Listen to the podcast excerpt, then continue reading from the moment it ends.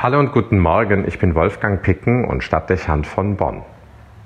Meine Gedanken sind heute Morgen bei einem Ehepaar, mit dem ich am vergangenen Samstag das Diamantene Hochzeitsjubiläum feiern durften. 60 Jahre verheiratet. Die Feier war wegen Corona vom Mai auf dieses Wochenende verlegt worden.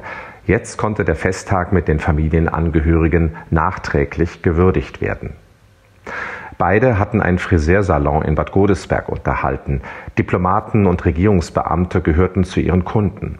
Damals war der Stadtbezirk im Bonner Süden noch Residenz- und Arbeitsort vieler ausländischer Vertretungen. Parlament, Ministerien und Regierung befanden sich in fußläufiger Nähe. Eine interessante, aber sicher auch arbeitsreiche Zeit für die beiden. Von Einheimischen wusste ich, dass es für diejenigen, die nur wenig Geld hatten, auch einmal einen kostenlosen Haarschnitt gegeben hatte. Menschen mit Herz und dem Blick für das Notwendige also. Bescheiden, zuverlässig und zugewandt. Immer äußerlich sehr adrett, für andere sichtbar als Paar miteinander verbunden und tief verwurzelt in ihrem Glauben. Es gibt keinen Sonntag, an dem ich mich nicht erinnern könnte, dass sie zusammen in der heiligen Messe waren. Wie selbstverständlich. Ein gemeinsames Ritual, nicht unwesentlich, wie sich zeigte, für das Gelingen des Miteinanders. An einem Ort, wo man die Nähe Gottes besonders vermutet, die Hände öffnen und sich gemeinsam beschenken lassen. Alles in unserem Leben muss sich erneuern, auch die Liebe. Wo sollte das intensiver möglich sein als dort, wo der Mensch Gott selbst in sich aufnehmen darf, in der Kommunion? Aus derselben Quelle leben, sich immer wieder gemeinsam auf Gott ausrichten, das war ganz offenbar zentral für das Gelingen ihres Miteinanders. Offene Hände. Eine Geste auch, die Bescheidenheit, Erwartung und Offenheit vermittelt. Haltungen, die für eine Beziehung wichtig sind und im Verhältnis zu Gott eingeübt werden.